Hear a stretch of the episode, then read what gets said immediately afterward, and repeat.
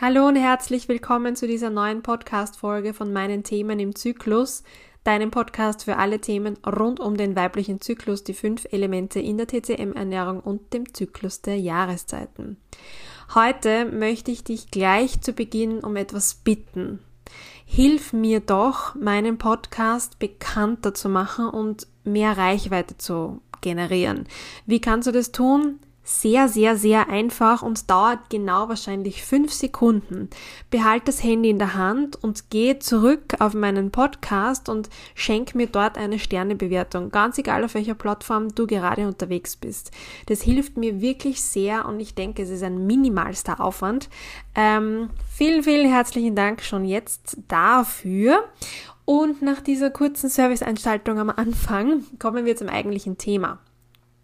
Wie schläfst du gerade? Kannst du gut einschlafen? Kannst du durchschlafen? Wie viel träumst du? Und vor allem das Aller, Allerwichtigste, wenn du in der Früh aufwachst, bist du erholt. Also hast du das Gefühl, du hast auch ausreichend gut und tief geschlafen. Oder wachst du so auf wie ich vor boah, zwei Jahren ungefähr, zwei, zweieinhalb Jahren, wo ich das Gefühl gehabt habe, ich habe jetzt acht Stunden, neun Stunden geschlafen, eigentlich eh durch, aber am Morgen hatte ich das Gefühl, es hätte mich ein Lastwagen überfahren. Ähm, das war bei mir eine Stressreaktion, also eine Überlastungsreaktion. Es war so kurz vor knapp, als ich dann in Burnout-Krankenstand gehen musste. Und ähm, gestörter Schlaf ist echt ein Alarmzeichen. Es gibt in der TCM das ist jetzt wieder, wenn ich sage fast nichts Wichtigeres, stimmt nicht, weil es ist immer irgendwie alles gleich wichtig. Aber der Schlaf muss dir heilig sein. Ich weiß, es sind einige Mamas unter euch, die diesen Podcast hören und äh, ich frage in den Beratungen meistens gar nicht nach, wie eine junge Mama schläft, weil ja, wir wissen, wie das ist.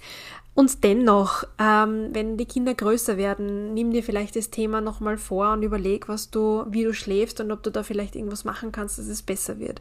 Weil deine Gesundheit steht und fällt mit einem guten Schlaf. Es passiert so viel in der Nacht.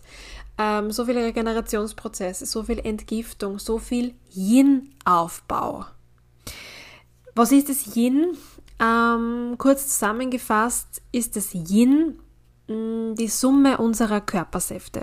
Also im Yin- und Yang-Vergleich gibt es Yin, das ist das, was ich angreifen kann im Körper, und das Yang, das ist die Energie, mit der der Körper bewegt und gefüllt wird, meine Gedanken und so weiter.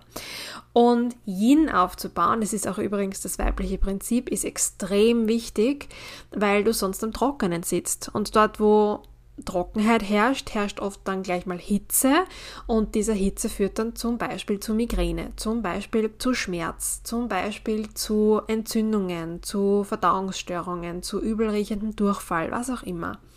Das heißt, es ist wichtig, dass unser Körper gut geölt und geschmiert ist. Das ist wichtig für die Hormonproduktion, das deswegen auch in der Perimenopause, also in den Wechseljahren. Ähm, in Stresssituationen. Stress verbrennt dir die Körpersäfte. Das erzeugt Hitze im Körper und deswegen ist es gerade auch in stressigen Phasen umso wichtiger, auf die Schlafqualität zu achten. Ähm, und da gibt es einiges, was man beachten könnte. Ich habe nämlich letztens auf Instagram mal gefragt, was für eine Themen gerade gewünscht wären im Podcast. Und da kam mitunter das Thema Schlafen, Einschlafen, ähm, bessere Schlafqualität. Und ja, also ich glaube, ich habe sehr deutlich gemacht, dass es in der TCM sehr, sehr, sehr, sehr wichtig ist, gut zu schlafen. Und deswegen schauen wir uns das heute mal ein bisschen näher an. Generell finde ich es bei der Schlafqualität ähm, eines der wichtigsten Dinge, hier auch eine Regelmäßigkeit reinzukommen zu bekommen. Dein System von Körper, Geist und Seele ist über jede Regelmäßigkeit, die es bekommen kann, extrem dankbar, weil dieser Biorhythmus dann auch aufrechterhalten werden kann und sich deine Organe darauf verlassen können, dass du zur Ruhe kommst und dass sie einfach, ja, ihrem zirkaden Rhythmus folgen können. Und das ist halt der Rhythmus, mit dem wir auch durchs Jahr gehen. Der verändert sich ein bisschen je nach Sonnenstand, weil unser Melatonin im Körper dafür zuständig ist, dass wir müde werden und dann schlafen gehen. Und das Melatonin wird aber durch Blaulicht gestört. Und es ist so, dass im Sonnenlicht, im UV-Licht in der Früh wesentlich mehr Blaulicht drinnen ist als am Abend. No, na nicht, weil am Abend sollen wir ähm, müde werden. Das heißt, da erhöht sich das, also das Verhältnis von Blaulicht und Rotlicht verändert sich und es wird dann je später der Tag, desto mehr Rotlicht im, im, im Son also im UV-Licht und weniger Blaulicht. Wir wissen aber alle, dass die Bildschirme, mit denen wir über den ganzen Tag verteilt arbeiten, die Handys, auf die wir schauen, ähm, den Fernseher, den wir einschalten, die strahlen alle Blaulicht aus. Und das stört unsere Rezeptoren, die wir haben für dieses Rotlicht. Das heißt, es stört mitunter die Melatoninproduktion.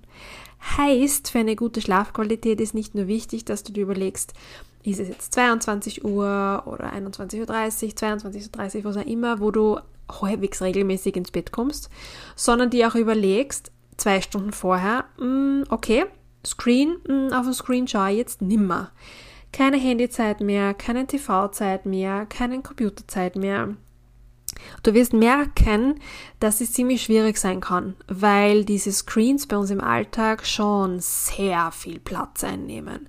Und es ist wesentlich einfacher, sich das Handy zu schnappen und Instagram, Instagram durchzuscrollen, als sich jetzt ein Buch zu nehmen und darin zu versinken.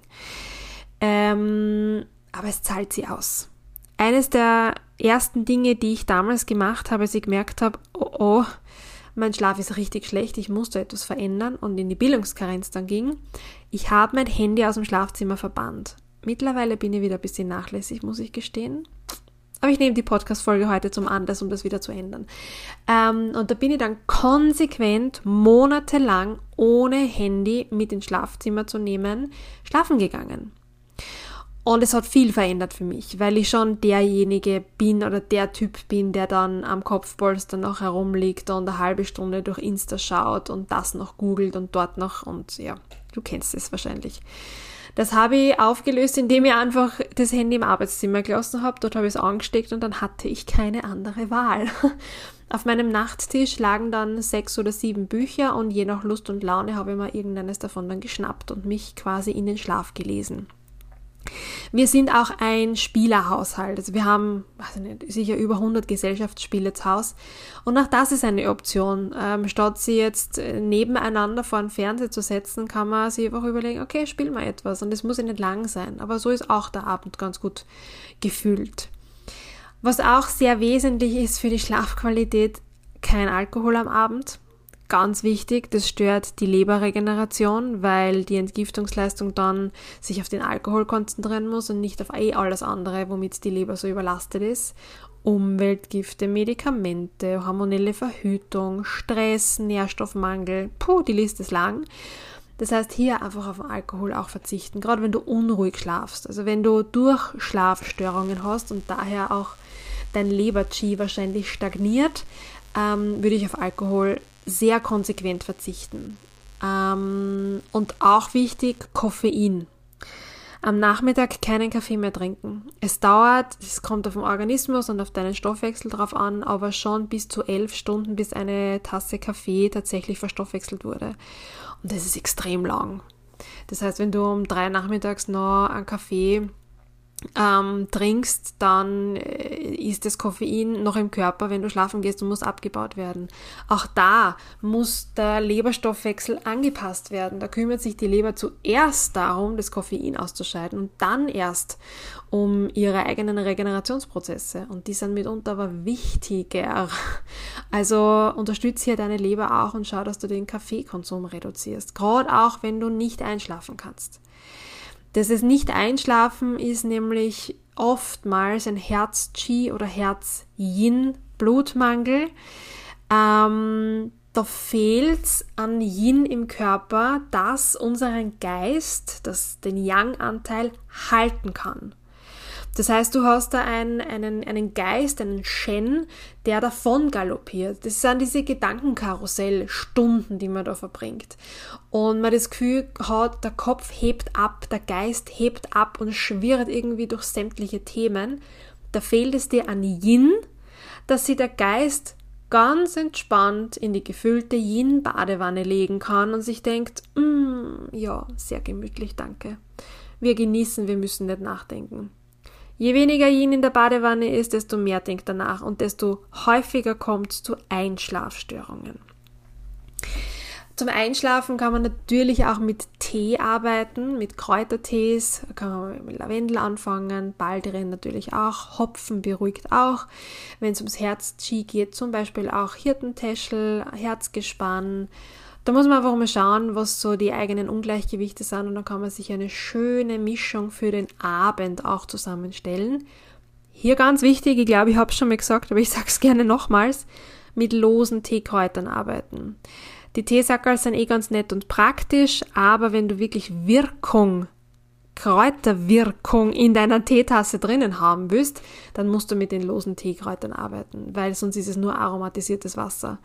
Wenn du mit Teesackerl arbeitest, dann schmeiß vier in eine Teetasse rein und nicht nur eins für einen Liter Wasser. Das bringt von den Wirkstoffen her de facto nichts. Ähm, was auch immer so ein Thema ist, Abendessen. Ähm, die TCM-Organuhr sagt ja, dass die meiste Verdauungsenergie im Körper in der Früh ist, also am Vormittag zwischen 7 und 11. Da ist der Organismus darauf ausgelegt, dass du etwas zu dir nimmst, das dann in Energie verstoffwechselt werden kann. Je später der Tag, desto weniger Energie fließt in den Verdauungstrakt. Da geht die Verdauung schlicht schlafen. Wenn du da jetzt aber einen Burgerabend machst und noch Fett Käse-Nachos im äh, Kino isst oder so, dann muss die Verdauung ihr Werkel wieder anschmeißen und beginnen dieses Ding zu verdauen, weil sonst bleibt sie im Magen liegen. Wir leiden unter Blähbauch, Blähungen und fühlen uns völlig überfressen und können deswegen nicht schlafen. Also am Abend eher leicht verdaulich, Suppe, ähm, leichte Getreidesalate Ofengemüse, ja, in diese Richtung. Wirklich sehr, sehr leicht verdaulich und vielleicht die Portionsgröße ein bisschen reduzieren. Und aufhören, wenn du satt bist. Nicht über den Hunger essen. Der Körper zeigt es dann eh sehr, sehr gut. Das hilft auch beim Einschlafen und vor allem beim Durchschlafen. Bei Durchschlafstörungen kommt es auch ein bisschen immer darauf an, wann du aufwachst. Es gibt so diese klassische Leberstunde, das sind, also das ist die Zeit von 1 bis 3 Uhr in der Früh da stimmt was mit der Leberenergie nicht. Meistens ist die blockiert. Aus diversesten Gründen. ähm, dann gibt es aber auch noch diejenigen zwischen drei und fünf schon aufwachen. Da ist die Lungenenergie gefragt. Da geht es oft auch um Zukunftsthemen oder um das Thema Loslassen. Ähm, genau. Also hier auch nochmal schauen und darauf schauen, wann du wach wirst, wenn du regelmäßig wach wirst in der Nacht. Das gibt auch sehr viel Auskunft darüber. Ja, und Routinen helfen halt auch vielen. Also am Abend eine Routine finden, Tee trinken, Zähne putzen, Buch lesen, ins Bett gehen, Atemübungen vielleicht noch machen oder kurz meditieren, eine kurze Yoga-Sequenz noch zum Runterkommen, was auch immer. So gibt es einige Drehschrauben, die man betätigen kann, wenn es darum geht, die Schlafqualität zu verbessern. Wenn du da jetzt tiefer einsteigen willst, weil du sagst, boah, mein Schlaf ist wirklich nicht gut und vor allem du wachst so richtig K.O. und kaputt auf, dann ist meistens auch Feuchtigkeit im Spiel dann zahlt es ja aus, hinzuschauen und einmal individuell herauszufinden, wo denn deine Ungleichgewichte herkommen. Das kann bei jedem ganz anders sein oder da einfach einmal ein bisschen drauf zu schauen, da helfe ich dir gern, vielleicht in einer ganz klassischen TCM Ernährungsberatung oder in einem Zyklus-Mentoring je nachdem, wo du deine Schwerpunkte setzen magst, einfach einmal ein Erstgespräch buchen auf der Website und dann schauen wir uns das gemeinsam gerne mal an. Ich würde sagen, es kommt der Herbst, es kommt die Erkältungszeit. Schlaf ist extrem wichtig, extrem wichtig auch für dein Immunsystem, dass das gut funktioniert. Also spuck in die Hände, schau das an und ich helfe dir voll gern dabei. Bis zum nächsten Mal wünsche ich dir jetzt ähm, gute Nacht oder zumindest eine halbwegs gute kommende Nacht und alles Liebe.